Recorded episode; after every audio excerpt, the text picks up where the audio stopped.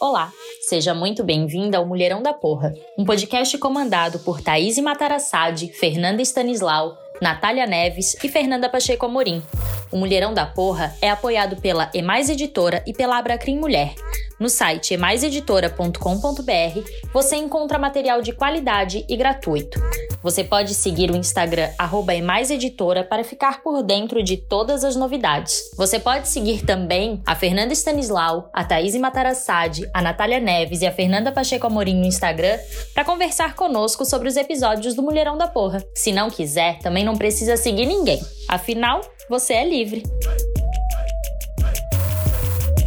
Gente, deixa eu falar. Hoje a gente vai receber aqui a Vitória Buzzi, que é advogada, especialista em direitos humanos, mestranda na UNB, integrante da Comissão Nacional de Direitos Humanos do Conselho Federal da OAB e autora do livro Pornografia de Vingança, de 2015, que em breve deve sair na segunda edição. Já vou dar spoiler aqui, comprometer a Vitória e é uma amiga querida que, por mais que a gente tenha ficado afastado um tempo, mas é uma pessoa que eu gosto muito e que é um grande mulherão da porra. E hoje a Vitória veio aqui para conversar um pouco sobre nudes e pornografia de vingança. Vitória, eu vou te fazer uma pergunta bem pessoal. Tu também tem um nude lindo? Porque eu tenho um maravilhoso no meu celular. Oi, Fê, muito obrigada pelo convite. Boa tarde para todos os mulherões da porra que nos ouvem. Eu tenho sim nudes lindos que nunca compartilhei, porque a gente sabe que mulher com nude lindo é, é um problema, é uma questão que a gente vai falar aqui hoje. Pois é, isso tudo começou, essa ideia para o podcast, daí eu fui atrás da Vitória para convidá-la para essa gravação, com a história do nude do Tiago York. Vocês devem lembrar, aconteceu já faz algum tempo, que saiu o nude do Tiago York e o debate sobre o nude dele foi beleza, foi sobre o órgão genital dele. E, e aquilo foi muito simbólico, né, Vitória? Porque se a gente compara com quando sai um nude, quando vaza um nude de uma mulher, é absurda a reação social em relação ao corpo masculino e ao corpo feminino. É isso mesmo, Fê. Eu percebo, é, na pesquisa que eu fiz, isso ficou muito claro, muito evidente.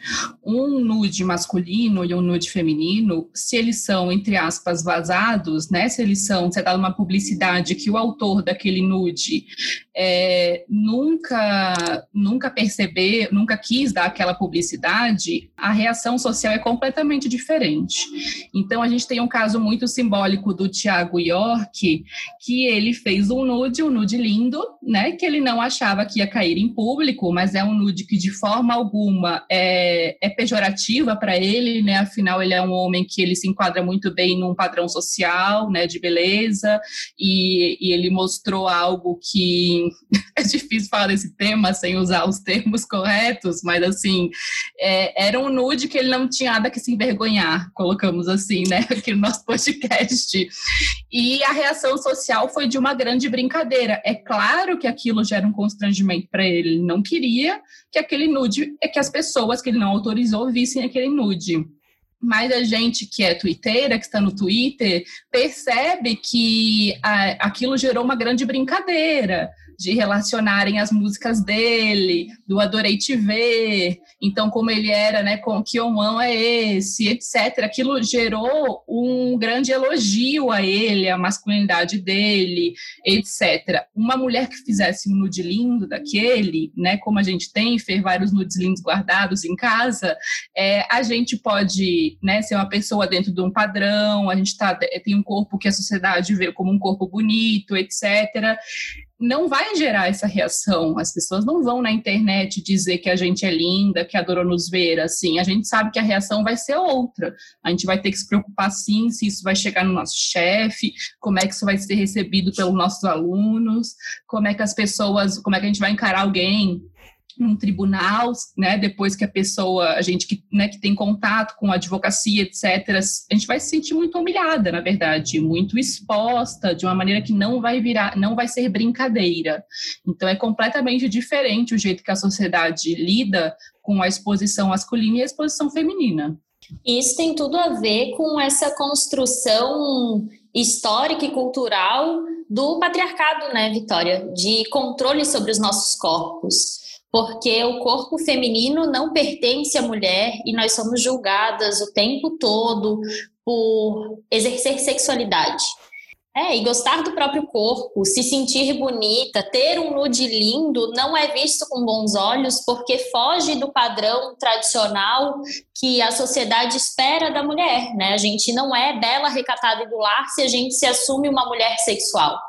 E esse tipo de situação que aconteceu com o Thiago York, a gente brinca, a gente ri, mas é extremamente simbólica, porque só reforça como a gente ainda não é dona dos nossos corpos, como a sociedade ainda marca os nossos corpos de uma maneira muito dura né? Porque é justamente isso. Ele é óbvio que tem constrangimento, ninguém quer que esse tipo de coisa aconteça, mas não há um julgamento social em relação a isso. Ele não se torna menos porque ele teve um nude exposto. E uma mulher se torna menos. A gente tem casos muito complicados de pessoas que tiveram nudes expostos socialmente, e isso é uma das coisas que tu traz no teu livro quando tu trabalha a questão de pornografia de vingança, né?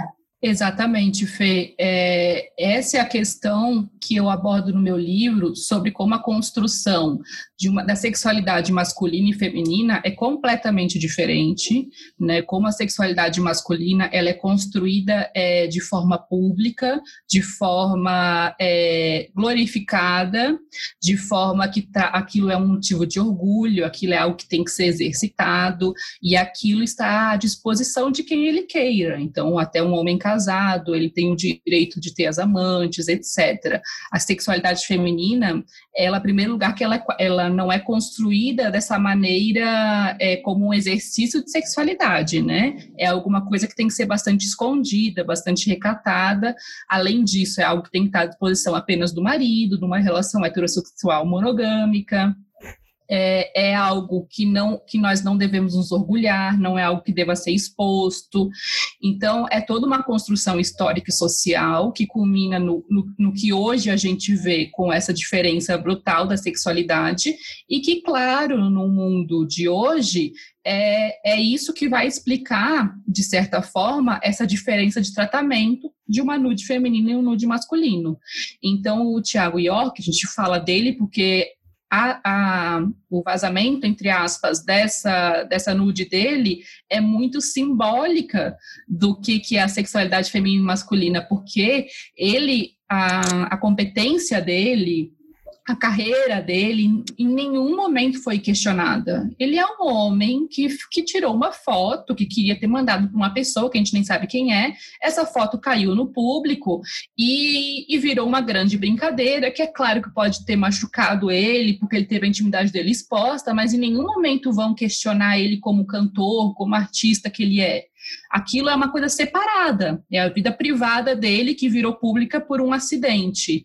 A mulher, não, a gente tem casos simbólicos no Brasil de mulheres e meninas que tiveram a intimidade exposta, e como isso, e até mulheres e meninas famosas, então a gente vai falar também de cantoras, de artistas, de atrizes.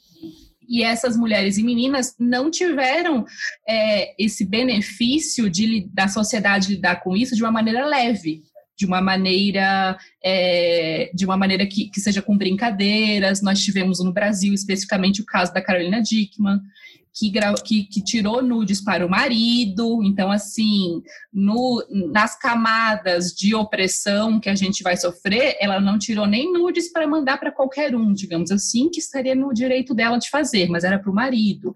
E quando isso vaza, virou um um vexame, virou, uma questão muito séria, tanto é que culminou numa lei, né, que foi apelidada de Lei Carolina Dickman. Então, assim, é um tratamento completamente desigual. Ela, sim, é colocada é, em questionamento sobre, sobre se é uma boa mãe, sobre por que, que ela fez isso, etc. O Tiago York jamais, né? Pelo que a gente acompanha na internet, isso não nunca foi questionado se ele seria um bom cantor, a vida profissional dele segue intacta, enquanto a mulher depois ela tem que se recompor desse evento traumático. Sabe? Ele não, não é um evento fácil, não é leve. É, muitas meninas, meninas aí anônimas, né, que não são famosas, elas têm uma dificuldade imensa em lidar com isso, porque têm dificuldade em contar para os pais, elas lidam com pensamentos suicidas, e algumas meninas chegam a tirar a própria vida por conta de material íntimo exposto na internet. A gente não vê esse paralelo com, com homens e meninos. É, o tratamento é completamente diferente. E tem a questão também, né, Vitória, de como isso acaba sendo usado contra a gente. Porque se a gente pega os casos de exposição de nudes masculinos, normalmente são casos que aconteceram, sei lá, por um hacker, de alguma forma o nude de um famoso vazou. Agora, se uma mulher manda um nude para alguém, aquilo o homem se sente confortável e sabe que pode usar aquilo contra ela justamente por causa dessa reação social. A gente tem medo de mandar nude. Os homens não têm esse medo, porque a gente não usa isso contra eles, porque não vai ter o mesmo impacto que tem quando usado contra os nossos corpos. E uma, é uma coisa que eu penso muito, assim, eu tô toda tatuada. Quando tu me conheceu, eu não tava, Vitória, mas agora eu tô toda tatuada, assim. Então não tem como eu negar que sou eu em qualquer nude, sabe? E, e, tudo isso passa pela cabeça da gente, mesmo estando numa relação. Porque tu não sabe se amanhã tu não vai estar tá mais. Se aquela, o que, que aquela pessoa vai fazer com aquela foto, com aquela imagem. Então, tudo isso é usado contra a gente e a gente acaba ficando num, num estado de medo. E eu acho que as nossas ouvintes vão se reconhecer muito nisso. Muitas mulheres se perguntaram, ah, mandou nude, tira nude não quer nem tirar para não ter a foto no celular, para não correr qualquer tipo de risco, porque é isso pode destruir uma carreira, pode destruir saúde mental, é, pode fazer com que a gente questione as nossas estruturas, né? E isso é muito duro e isso é uma construção social dessa cultura patriarcal. É isso mesmo, é uma questão que a gente chega a essa conclusão de que a sexualidade feminina ela é usada contra uma, é, como uma arma contra as mulheres. Então, assim, mesmo as mulheres em um relacionamento que tem em tese confiança, né, um casamento, é, um, relacionamento longo com um homem, é, são mulheres que têm que estar constantemente atentas para que isso, em um término, em um divórcio, em um período de briga do casal, é, essa nude, esse, esse, esse conteúdo íntimo, né, que nem sempre precisa ser uma nude, pode ser um vídeo, etc., para que isso não seja, seja usado contra ela mesma. E isso é, é uma questão que parece uma preocupação boba, e a gente vive numa, num pensamento, quase uma neurose constante, como você falou das suas tatuagens, Fê, é isso mesmo. Porque quando as, as amigas vão perguntar para mim, que sou entendida do, do tema de pornografia de vingança, é, bom, eu quero fazer nude, eu quero mandar compartilhar esse tipo de conteúdo. O que, que eu faço então? Como me protejo? Bom, então você tem que, tem que tirar, é, tem que ter um material que não diga de jeito nenhum que é você. Não pode ter o seu rosto. É, se você tem uma marca de nascença específica, não pode aparecer. Tatuagem não pode aparecer. Bom, quem é toda tatuada? Não sei como faz, então, não tem como fazer. É, e parece uma preocupação que não passa na cabeça de homens. Na nossa, essa preocupação não sai da nossa cabeça.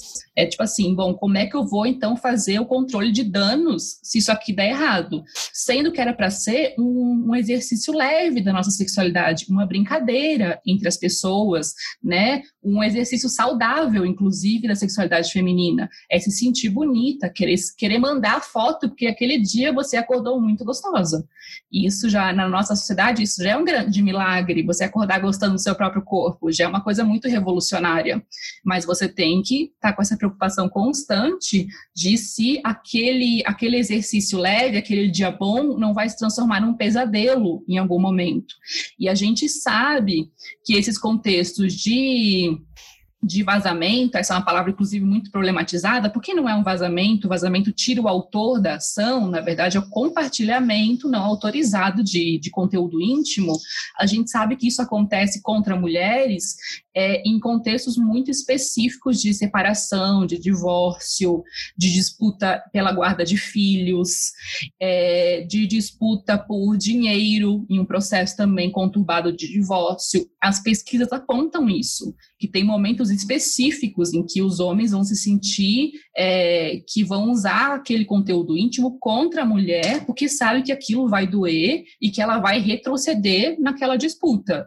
Então, não é algo que está na nossa cabeça como uma preocupação excessiva. Não é excessiva. É uma preocupação muito real, baseada no que a gente vê as mulheres passando baseado no, no, no, que as pesquisas, inclusive, nos informam, que é um momento em que o nosso corpo, um exercício leve da nossa sexualidade, pode ser usado sim contra a gente a qualquer momento, é, para nos relembrar, na verdade, de que nós não somos as donas dos nossos corpos, de que aquele homem que tem aquela foto vai poder usar o nosso corpo contra nós mesmos, né? E que isso vai amedrontar a gente a ponto de fazer a gente voltar atrás em muitas situações. Então, às vezes sim, de abrir a mão de, da guarda dos filhos, de abrir a mão da casa do casal, ou a, se era apenas um intuito de vingança, assim, né, por um término, etc., vai fazer a menina ficar deprimida o suficiente para cogitar o suicídio.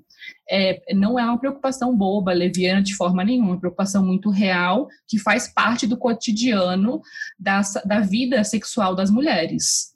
E assim, Vitória, quando saiu o nude do Thiago York, eu até escrevi sobre isso, e uma das coisas que eu falei foi: eu não vejo problema nenhum em nude. Pelo contrário, eu acho bonito, eu acho que o nosso corpo ele é muito poesia, assim. Tanto que eu sou toda tatuada por isso, sabe? Eu gosto das minhas marcas, eu acho bonito, e eu acho que é bem isso. Às vezes a gente acorda se sentindo uma grande gostosa e quer tirar aquela foto para se enaltecer. E o nude do Tiago York foi considerado por muita gente poesia. A problematização grande sobre isso é isso que a gente está falando até agora: é o descompasso que há entre o corpo feminino e o corpo masculino, essa deslegitimação de vida que acontece, porque é isso, por, o que que interessa num processo de divórcio se eu tenho um nude ou se eu não tenho um nude? Né? Porque se o homem tiver um nude durante, eh, exposto durante um processo de divórcio, não muda nada. Porque é que um nude feminino muda. Então, essa problematização é que é o difícil, é o que é cultural. E é o que acaba fazendo essas meninas e essas mulheres terem reflexos muito duros. Eu lembro que a primeira vez que eu li teu livro, que eu não li só uma, né? Mas a primeira vez que o que me impactou muito forte foram as análises de caso que tu fez, né? Que tu trouxe histórias de mulheres reais que passaram por exposições desse tipo e que tiveram meninas que chegaram a cometer suicídio. Porque isso é muito forte, é muito forte a gente é, ser julgada socialmente de uma maneira tão dura por ser quem a gente é, porque um nude é só isso, é só o nosso corpo, é só o que a gente é. E a gente não poder exercer a nossa sexualidade e se entender como dona do nosso corpo é uma violência simbólica muito grande. E a gente, enquanto mulher, tem que lidar com isso, porque a gente está inserida nessa sociedade. E, e, é muito duro lidar com isso.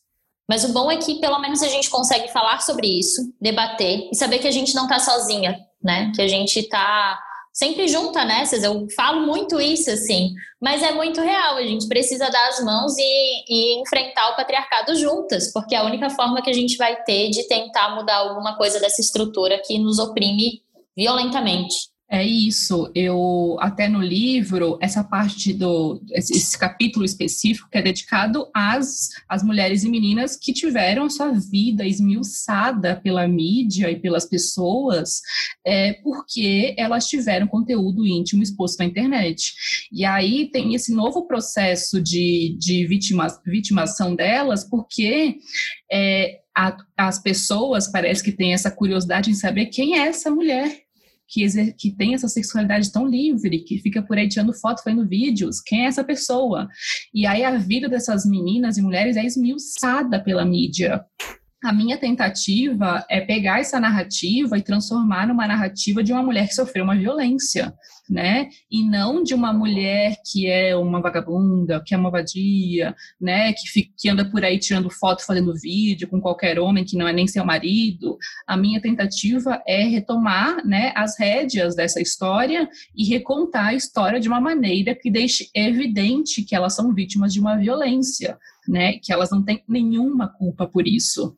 Isso pode parecer óbvio para gente que está nesse rolê feminista há mais tempo, mas isso não é tão óbvio para muita gente que vai achar sim que ela fez por merecer, porque mulher direita não tira foto, mulher direita não faz vídeo, mulher direita não sai por aí com qualquer homem.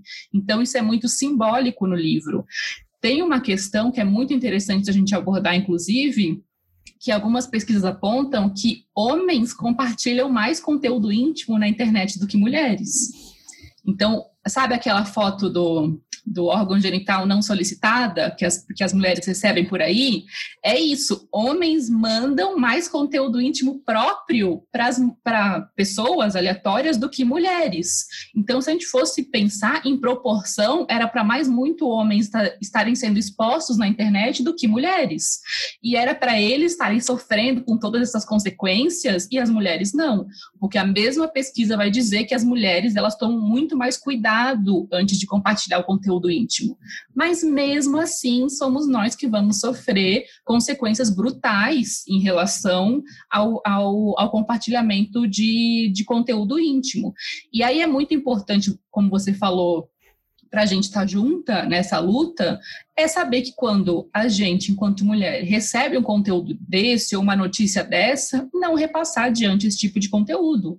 A gente não sabe se aquele conteúdo foi gravado com autorização em primeiro lugar, se aquele conteúdo está circulando com autorização e como é que a pessoa está se sentindo tendo aquele conteúdo é, exposto na internet para qualquer um. Afinal, é, eu tenho certeza que não sei para quem aquela pessoa gravou, mas eu sei que não foi para mim né? Afinal, nem conheço ela. Então, assim, ter esse cuidado de quando receber, não passar adiante. E mais do que isso, quando um grupo estiver comentando sobre esse conteúdo dessa mulher que, que foi disponibilizada na internet, fazer uma pequena problematização, né? Dizer, olha, eu acho que esse conteúdo a gente não deveria acessar, porque a pessoa não gravou para a gente ver. A gente não sabe em que, em que contexto esse conteúdo está circulando, e provavelmente, se é um, um vídeo de uma mulher circulando, eu posso dizer que provavelmente é em um contexto de violência e de vingança. Então, algum ex, alguma história estranha que a pessoa, que esse homem, geralmente um homem, no relacionamento que era heterossexual monogâmico, jogou esse conteúdo na internet com o intuito de humilhar a mulher. Em geral, os casos são assim, né? E eu falo com essa certeza porque, assim, os casos que a gente acessa, eu sei que, em geral, são assim, são outras poucas exceções a esses casos. Então, ter um cuidado imenso, é uma responsabilidade nossa também de cuidar umas das outras, né? Cuidar, as mulheres cuidando de si, para que isso não aconteça.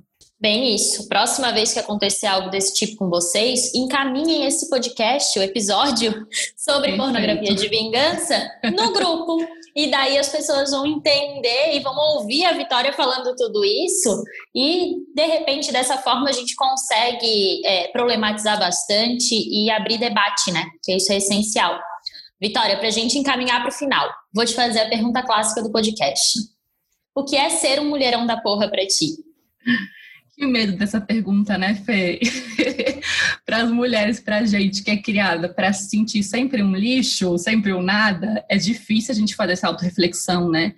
Mas ser um mulherão da porra para mim é, na verdade, é o que eu vejo em todas as minhas amigas. É aquela mulher que corre atrás, que faz acontecer, que ajuda outras mulheres, né? Que não esquece que nós estamos todas juntas nesse mar de merda que é a sociedade machista que a gente vive e que a gente não pode viver julgando umas às outras, porque isso deixa a nossa vida mais pesada ainda. Então, mulherão da porra é aquele que sabe o seu valor e que, além disso, vai atrás das suas amigas para fazer elas acreditarem no valor que elas têm também, porque não é fácil. É uma luta é contra é, tudo que nos ensinam que a gente não vale nada, que, não, que mulher não vale nada, etc. Não. Eu sei que eu sou muito boa, eu sei que hoje eu acordei muito gostosa, inclusive, e eu não só sei como eu quero fazer minhas amigas verem nelas o que eu vejo nelas. Isso é muito importante também. É, então vou reforçar aqui que eu te considero um mega mulherão da porra, desde que eu te conheço, as primeiras aulas que eu assisti tuas, desde que eu vi teu livro. Então, só para deixar registrado no podcast que eu te considero realmente um grande mulherão da porra. Oh, Vitória. É recíproco, é recíproco. Estamos aqui hoje em duas, em dois mulherões da porra, tenho certeza. E para a gente finalizar mesmo, é, vou te pedir uma dica para essa semana para as nossas ouvintes e para os nossos ouvintes. A minha dica de hoje é a dica de leitura, porque é uma leitura que não sai da minha cabeça. É a tetralogia da, da escritora Eliana Ferrante, que ela tem quatro livros que vão fazer, é, que vão narrar a história de duas meninas, né, numa Nápoles antiga, e é uma história delicada, de relação feminina e de personagens fortes femininas. Isso não é fácil a gente encontrar, né? Então é assim, é como num contexto de extrema pobreza, violência, violência familiar, máfia, etc, de homens muito dominantes, como a, esse, esse enredo de duas meninas que depois viram duas moças e, por fim, duas mulheres e senhoras, como elas expõem é, a força das mulheres, não só delas, mas das mulheres que cercaram elas, que mesmo num contexto tão vulnerável, é, elas conseguiram encontrar força uma na outra, numa amizade muito bonita, numa amizade muito complicada e numa amizade muito real, na verdade, porque a gente sabe que nem tudo é só é só beleza, né? Tem muita tristeza, tem muita dificuldade. E esse livro foi transformado, inclusive, numa série pela HBO. Então, quem não tiver paciência, que eu não entendo, porque é muito bonito, de ler os quatro livros, veja a série, que a série também é muito bonita, muito tocante, se chama Amiga Genial. Ó, eu já vou procurar os livros porque eu adorei a indicação e não conheço. Gente, muito obrigada por nos acompanharem até aqui. Vitória, muito obrigada por ter topado gravar esse episódio e por ter compartilhado aqui conosco sobre a tua pesquisa e questões tão íntimas, né? Porque falar de nude também não é fácil. E é. quando quiser voltar aqui no Mulherão da Porra, as nossas portas estão sempre abertas para ti. Obrigada, Fê. Eu que agradeço a oportunidade de conversar contigo e de fazer parte desse time de Mulherões da Porra aqui do podcast. Um beijo para todo mundo. Bom dia, boa tarde, boa noite, mulheres bravas, guerreiras que estão nesse momento, no momento mais crucial da vida, aquele momento onde a gente se apega ao que a gente tem mais de importante, que é o nosso amor próprio, a nossa vontade de viver e superar todos os limites. Eu me chamo Sheila Mank, eu tenho 48 anos e fui diagnosticada com câncer de mama. Aos 45 anos, passei por cirurgia, quimioterapia, radioterapia e hoje eu desfruto da cura. Eu me sinto absolutamente curada, não só curada da doença, mas curada de várias coisas, de valores errados que eu tinha na minha vida e que hoje em dia eu corrigi minha rota. Então eu considero que a minha doença, que eu não gostaria de ter passado, mas eu passei, eu considero ela um ajuste de rota. Então, força, fé, foco, porque a cura acontece. Percorra todos os caminhos, por mais difíceis que eles pareçam, percorra com cabeça erguida e com gratidão no coração, tá bom? O meu abraço muito carinhoso e o desejo de boas melhoras e pronta recuperação a todas vocês.